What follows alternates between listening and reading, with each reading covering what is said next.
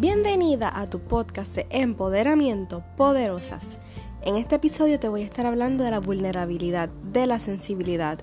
Pero vamos a darle un twist, vamos a hablar de las fortalezas que hay en ser vulnerable. Porque sí, hay fortalezas y también eres poderosa. Así que quédate ahí porque Poderosas comienza ahora.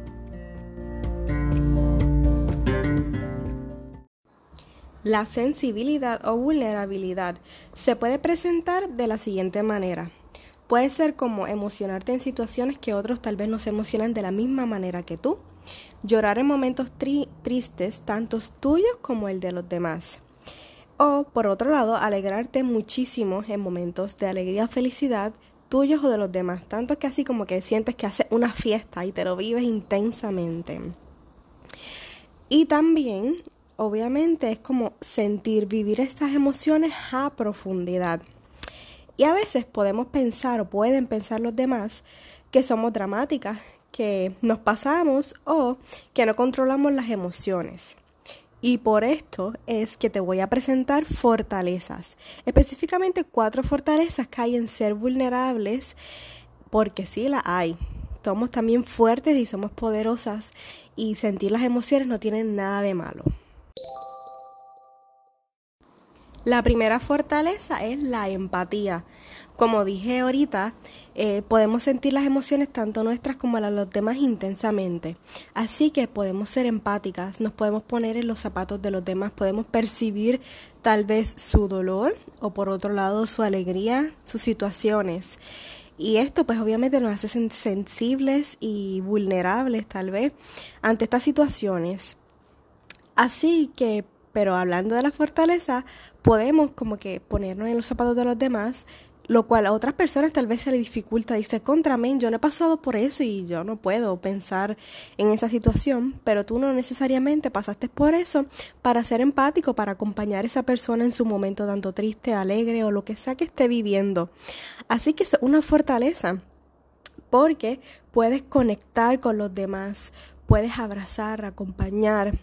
Así que obviamente puedes ser una buena amiga, una buena compañera. Siempre vas a estar ahí disponible para los demás. Así que si te identificas con esta, ya sabes, no tiene nada de malo de ser vulnerable porque también eres empática. La número dos es la creatividad.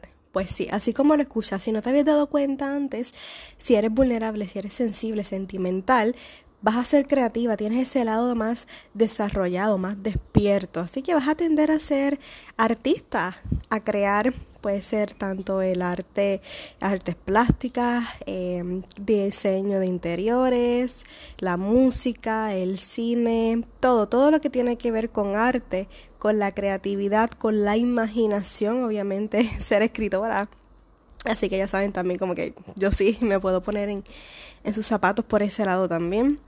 Este, y todo eso que tiene que ver con la creatividad se identifica con las personas que son sensibles o sentimentales o vulnerables.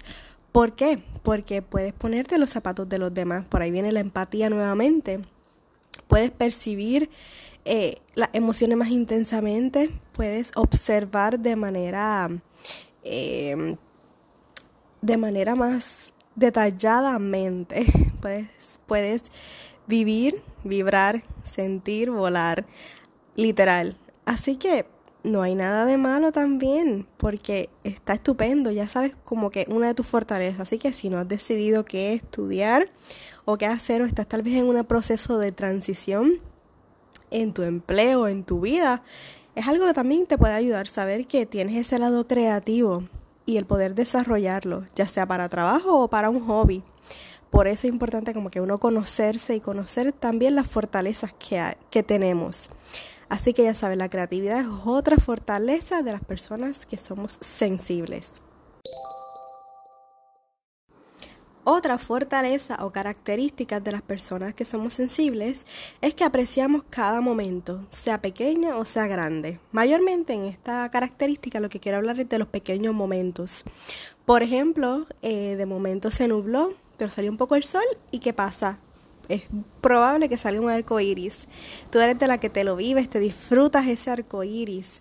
Eh, por ejemplo, también vas caminando por la calle y ves un gatito y te emocionas, como que mira un gatito, y si puedes darle comida, si puedes ayudarlo de alguna manera, lo vas a hacer también. Por, otra, por otro lado también es si conoces a alguien que hace tiempo que no veías y de momento te lo encuentras, te vas a emocionar y decir, wow, hace tiempo que no te veía, aunque sea un encuentro de dos o tres minutos y como que vale cómo estás, te vas a emocionar de ver esa persona que aprecias o que fue importante en algún momento en tu vida, pero pues por alguna X razón ya no se veían, pero se encontraron. Así que esos pequeños momentos diarios que a veces no se da todo el tiempo eh, pero cuando se dan tú los vas a apreciar, los vas a atesorar en tu corazón y los vas a disfrutar. Así que otra característica es apreciar esos pequeños detalles, esos pequeños momentos que nos hacen felices y nos hacen también disfrutar de la vida. Y la última fortaleza es la conexión con la naturaleza. Eres de las que te gusta la playa o te gusta el bosque, te gusta tal vez ir de monte, de camping, eh, aprecias los atardeceres o los amaneceres, la paz que te da la naturaleza, conectar, caminar por la tierra o por la arena, sentir el viento soplando en tu cara, moviendo tu cabello. Eres la que vas a apreciar cada momento y cada detalle de la naturaleza puedes conectar con las mascotas, puede ser con tu perrito, con tu conejito, con tu gatito o como dije ahorita, si ves algún animal en la calle los vas a ir a ayudar, los vas a ir a socorrer. Si puedes hacer algo, si está en ti hacerlo, lo vas a hacer.